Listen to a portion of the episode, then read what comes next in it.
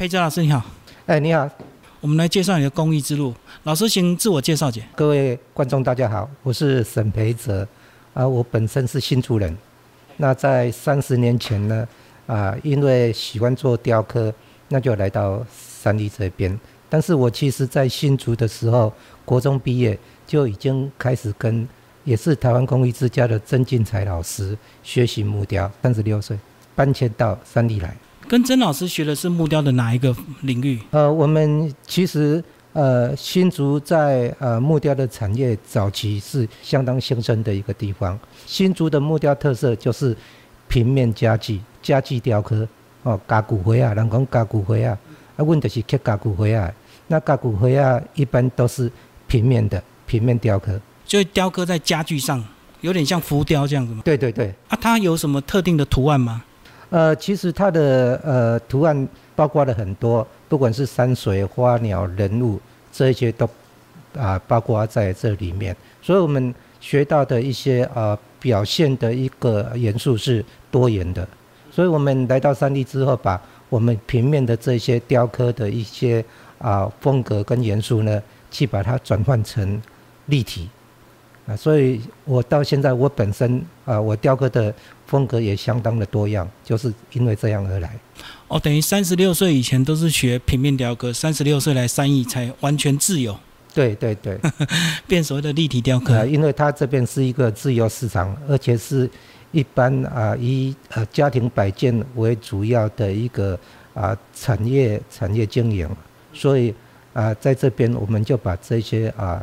那些以前平面的一个图腾，啊，去把它转换成啊立体。当然，这里面的所有的一些图腾，都是一些啊属于比较吉祥啊比较呃正面的、比较正面的这些东西。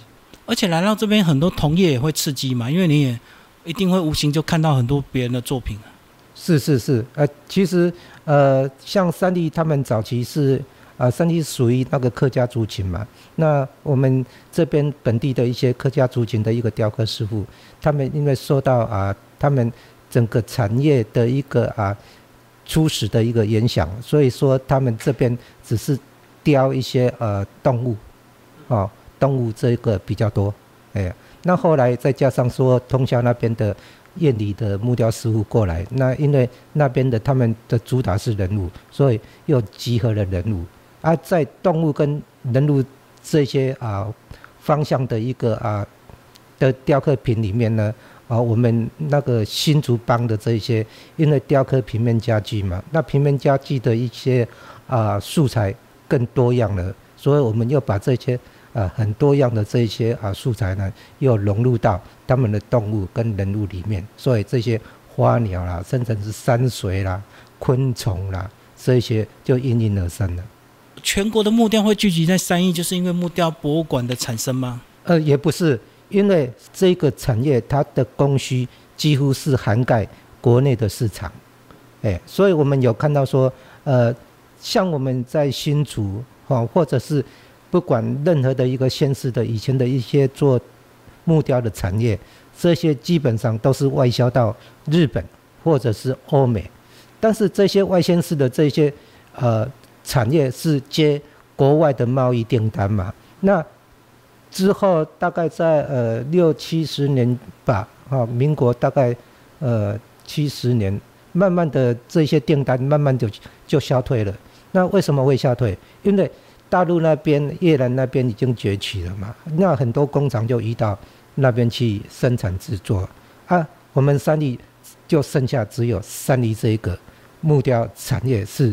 还没有被打散掉，而且还蛮集中的。它的经营的一个啊方向还是很丰富的，但是他们是所在国内的一个市场，所以变成说在外县市没有办法生存下去的这些啊木雕师傅呢，要要生存，一定就一定要集合到山里这个这个地方来。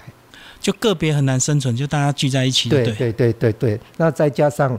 当时在六七十年的那个六合彩啦，什么大家乐啦，这些很多神明不是被砍掉？嘿嘿嘿，那时候在呃在兴的时候，神明是不会甲一大堆，他无兴的时候就拢来等你啥啊？啊，过来的包括讲加过来的股票迄阵啊，股票若一支涨停板，吼，得跳过来才买一堆，你知道？哦，所以讲迄阵啊，时机实在是足好。啊，可是以老师的年纪来讲，等于是老师也是进入所谓比较晚期进来，对不对？对我比较晚期，因为三十六岁的时候，其实以买会使讲是迄个即股票啦，吼，还是六合彩会买涨咯，买啥咯啦，哎，啊买啥咯，当然买嘛，记得愈来愈少，哦，啊，但是迄阵啊是抑个抑个会使啦，抑个会使，还可以继续的一个存活下去啦。到现在真的就不行了。可是中间就应该很多人会转行吧？如果以这个木雕转行，他们大概都会做什么？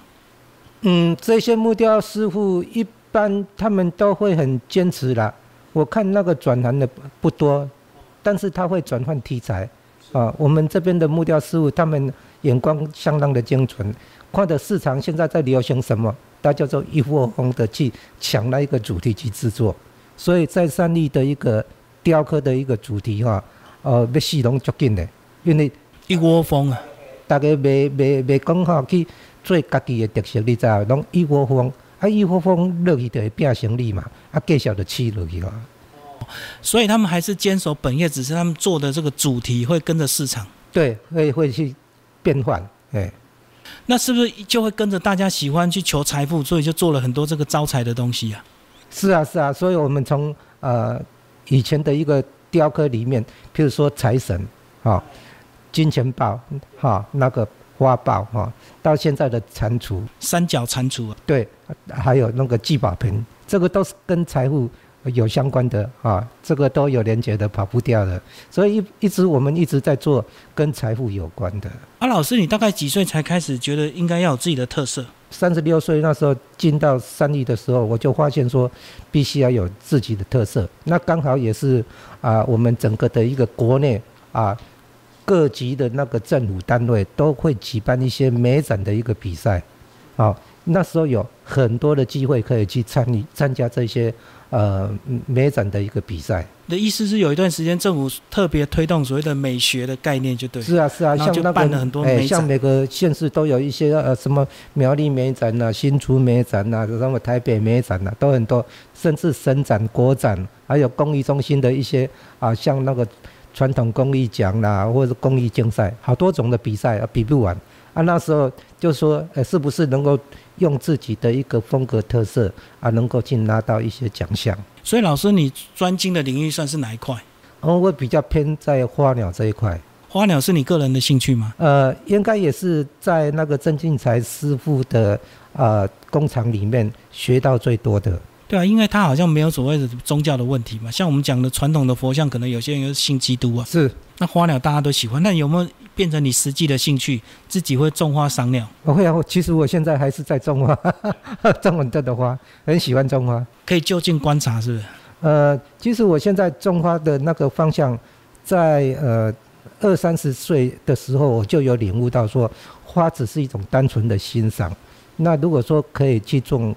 盆栽的话，盆景的话，其实那个啊，从小的一个培养到长大，这之间的这些雕塑，都必须要有一些美感，啊，才有办法给它成型的。所以我现在种的几乎都是呃一些盆景、盆栽，观赏型就对，观赏型的，而且我们可以看到它从一个丑小鸭，慢慢的变成一个啊，相当啊呃缩小的那种硕大型的一个。大树啊，那看起来心里就会很快乐。哦，就从一开始的不起眼的一个，对，到最后这个成型这样。是是，老师你也雕关公啊？关公是偶尔雕啦，不是说常常雕。呃，但是呃，还蛮喜欢这个题材。你喜欢关公这样的一个个性吗？除了他的个性之外，其实是因为有时候在我们自己本身的一个材料堆里面，看到有很类似。关公的一个身体造型的一个材料，觉得说，呃，拿来雕刻它是会相当出色的，所以我们就会往啊这个关公的题材去制作。其实我我的雕刻，呃，不是说一定要先想好主题再拿木头来雕刻，其实我有时候都会跟随着材料本身的一个造型特色啊去制作去雕刻。所以这样讲，你一个木头会观察一段时间吗？要要要。其实我有一件作品，呃，观察最久的是三年，三年才去摸到说要刻什么。是每天对着它空想就对。呃，我我一直说这是在谈恋爱，必须要跟他啊产生的一个相当深厚的情愫之后，才把小孩子生出来。好像有些人就会这样追，比较追求灵感，对不对？他不会这个轻易的动刀。呃，对，而且那个三年才发现的那一块木材啊，是一开始我们都以它的那个外表为点位，但是就是在三年里面都想不出来，是偶然啊，有一天偶然把手伸到那个木头的里面去查看，觉得说，哎，里面还有很多不一样的一个啊东西存在，那是不是把外表的这一层把它脱下来，才发现说里它的形是藏在里面的。哦，你这样好像有点像人家大陆那种赌石一样，石头外起来切下去，里面都是翡翠。但是因为我们在观察一块木头啊，他想要做作品的一个美感，我们必须要有一个啊相当好的一个把握。那那当时在看那个外表的时候，是真的是好像看不出所以然来，所以我们就一直把它置放在旁边。那每天每天去观察，啊，后来说想去查看那个里面的时候，才发觉到说它的造型原来是隐藏起来的。那你后来有刻一些比较写意型的吗？比较抽象型的东西？呃，有有有，那个是我的一个呃第三个系列啊，就是自由系列。其实我的作品有三个系列：呃自在，还有自得，还有自由。那这个自在呢，就是材质的自在，也就是我们三立的一个特色，巧雕的特色，就是说依照材质本身的一个啊形式，先天的。呃去啊稍微点缀雕刻起来，所以它的自在是材质的自在，材质本身我们是很少用去动刀的，就是用一点点的刀去点缀它，这个我把它称作自在。那自得这个系列呢，大概就是在啊将近九十年那时候开始去做那个自得这个，这这些自得的大概就是心里已经想好了，再拿一块木头啊来雕刻，所以这些形式是完全出自于我内心、我的思维里面所画出来的，一呃画想出来的一个造型，所以我用自得。那这个自得的这些作品，几乎都是在参加比赛的。你先想好形状，再去找适当的木头。对对对对对对。那后来这个比较写意的这一块，抽象的这一块叫做自由，是刻这些呃，就是说巧雕啦，或者是比较具象的这些雕刻啦，已经刻这么久了，觉得说是不是能够跳脱一下这些比较具象的这些形式，所以就啊去刻一些抽象了。呃，因为那时候已经慢慢意会到说，呃，整个的一个啊环保的一个概念，觉得说呃木头的一个保护或者是珍惜是必须的，所以我就把一些以前所刻起来剩余的那些很奇怪的这些木头，哎，我就拿来刻抽象的，哎，那这些抽象的，因为这些剩余的木头绝对是很啊、它它的肉身会比较少，所以这些抽象的几乎都是以线条的表现比较多，而且这些呃造形式呢，我也是从我花鸟的题材里面的鸟，哦，用鸟的一个呃变形去做抽象的这些作品。等于是你个人的自信心也有了，所以就更能更自在就对了。然后去用一些已经算是废弃的，重新再赋予它生命。对对对对，我觉得说，呃，这块玩的不亦乐乎了。那但但是这一块不是属于三立产业的一个市场。对对，就完全是自己喜欢的。对对对对，所以后来做了一批之后，觉得说还是必须要再回归到啊、市场的东西。市场的东西，所以后来我又有一个这个系列，我没有给它名字，但是我有把呃之前的自在跟自得以啊、看山是山，到自由看山不是山，到最后那一批我给他说看山还是山，因为那时候我就把抽象跟具象再把它结合在一起，哎，而且这些具象的东西以前刻的不管是牡丹或者是荷花，我们刻的都是以具象的它的一个形式去做模仿仿真雕刻。但是在看山还是山的这些花鸟，那已经被我解构了。我是把所有植物的一个精神语汇，它的内涵或者是语汇，去把它结合成一个我想要去叙述的一个故事，把它放在我的作品里面。所以到最后一个阶段就没有名字。呃，当然也是有名字了，但是我这些呃比较有有意思的就是说，透过我的这些植物的元素去做结构，去把它再组成一个我想要说的故事。但是这些故事我都会去观察一些社会的实事，哎，去把社会的实事这些透过我的一个组合，把它啊形成在这个作品里面。把它放进去就对。对对对，就好像是用雕刻在写日记。好，老师最后讲，你是这个木雕协会的理事长。呃，我在去年十二月，我接任苗栗三立木雕协会的一个理事长。那三立木雕协会它有已经有二十几年的历史了。啊，那我是第十二届。啊，那我们以前有三年一届的，啊，后来变成两年一届哈。那算算大概二十几年，二十五年了啊，二十五年了。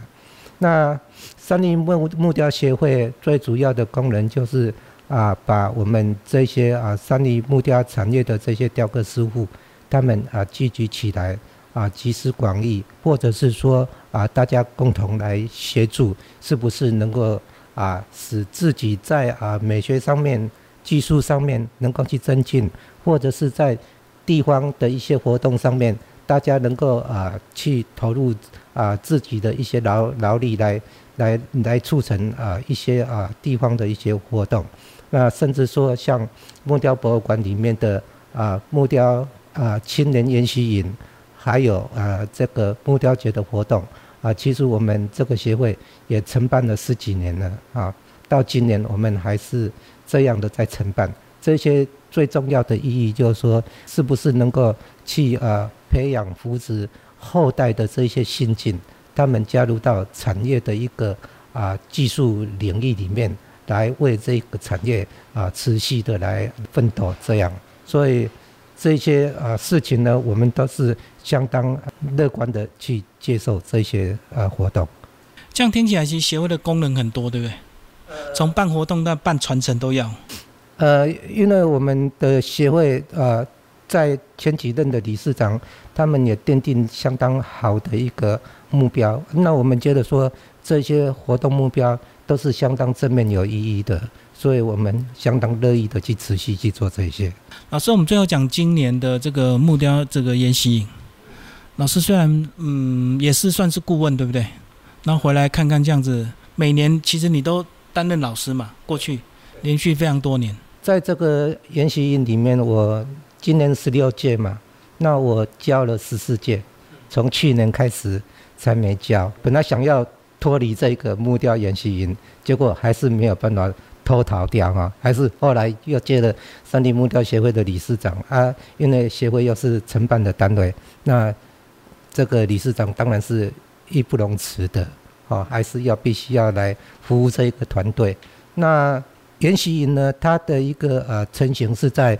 整体的时间是十八年，那其中有两年没有承办哦，所以是在十八年前，因为那个刚好杨北辰博士从西班牙回来，那回来的时候，呃，他发现说当时的一些台湾的一个雕塑的一个体系里面，都是以复合美材或者是装置艺术为主，所以在在那个台北的一些啊展览场里面看到的就是一堆的。杂七杂八的东西啊，煮一煮啊，就变成一个那个艺术品。艺术品啊，之后那个策展的时候又把它拆掉，放到那个垃圾桶里面。那第二场的又到垃圾桶，又去去把它捡回来，又煮一煮。啊，所以说那时候我们整体台湾的一个雕塑的一个都很注重在观念的一个表达，啊，在技术的表达就比较弱。那杨北辰老师有看到。啊，这一个缺点，他觉得说这样不行的，应该是要去加强啊，这些学生在技术的一个养成里面也必须要啊受到啊一个很重要的一个培植。所以那时候他来三立玩的时候，啊有看到说，哎呀，三立的这些木雕师傅的技术这么好，那是不是可以来促成说学术跟那个三立的产业来做结合？透过木雕馆的一个介绍，那有找我来做对话，那就说，哎，是不是他把那个呃艺专的这些或者艺校的学生呢，在呃暑假能够把他拉到三义来，我们在三义博物馆来成立一个暑期的研习营，那师资就有呃三立的产业的这些在地的工艺家，嘿嘿嘿，来来来教教导他们。我说这个是很好啊，所以因为这样，我们就呃。一触即成。那那时候我们第一年才有八位的学生而已。嗯，那时候知名度还不够，就对。哎，对。但是到我们现在每一届都有二十几位的学生啊，所以我们呃整体在十六年里面，我们大概有将近三百位的学生。那再包括说我们现在到呃外面去看展览啊，尤其是一些大型的国际博览会啊，像台北国际博览会，或者是像。啊，刚展完的台中的一个博览会，其实目前在这些博览会或者是各个展场里面，我们只要有看到是木材质的一个雕刻的一个艺术品，几乎那个作者都是从我们的研习营出去的学生。啊，所以我们现在的研习营真的是在呃外界的一个木材质的一个雕塑啊艺术品的一个展现里面，真的是百花怒放。哎哎，真的，在一个艺博的现场，其实纯木雕的作品相对都少数，对不对？平面绘画非常的多。对，以呃现在比较多了，以前真的是木雕品真的是少数，因为木雕品那时候呃还没有新传营，其实木雕品一直都在我们呃把它界定为是工艺品，它不叫呃艺术品，艺术品，而且在那个呃艺术学校、艺专啊、艺大这一些学校里面。呃，木材质的老师也相对的少，一般都一般都是泥塑的老师啦，石雕的老师比较多嘛，根本没有木材质的老师。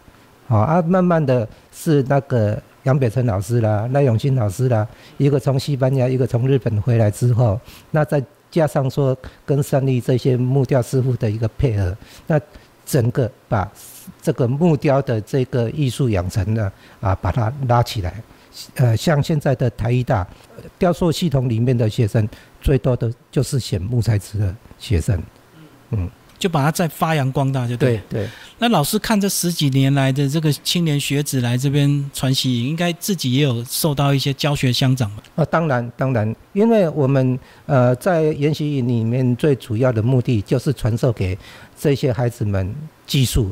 雕刻的技术，其实我们是不会去干扰到他们的创意、造型的创意，所以他们都是因为我们要进来这个研习营的学生呢，我们都有要求他们送一个那个呃样品来给我们评评审，对，做的方向就是那个作品去把它放大，所以我们尊重他们的一个呃作品的一个形式，但是在做他们的形式，我们在教他的那个计划的时候，我们也会去跟他去讨论。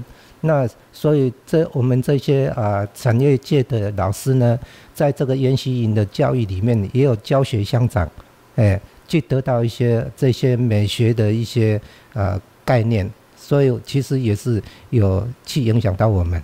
就在讨论的过程，你们会学到年轻人的一些发想，他的创意就对他为什么想这么做。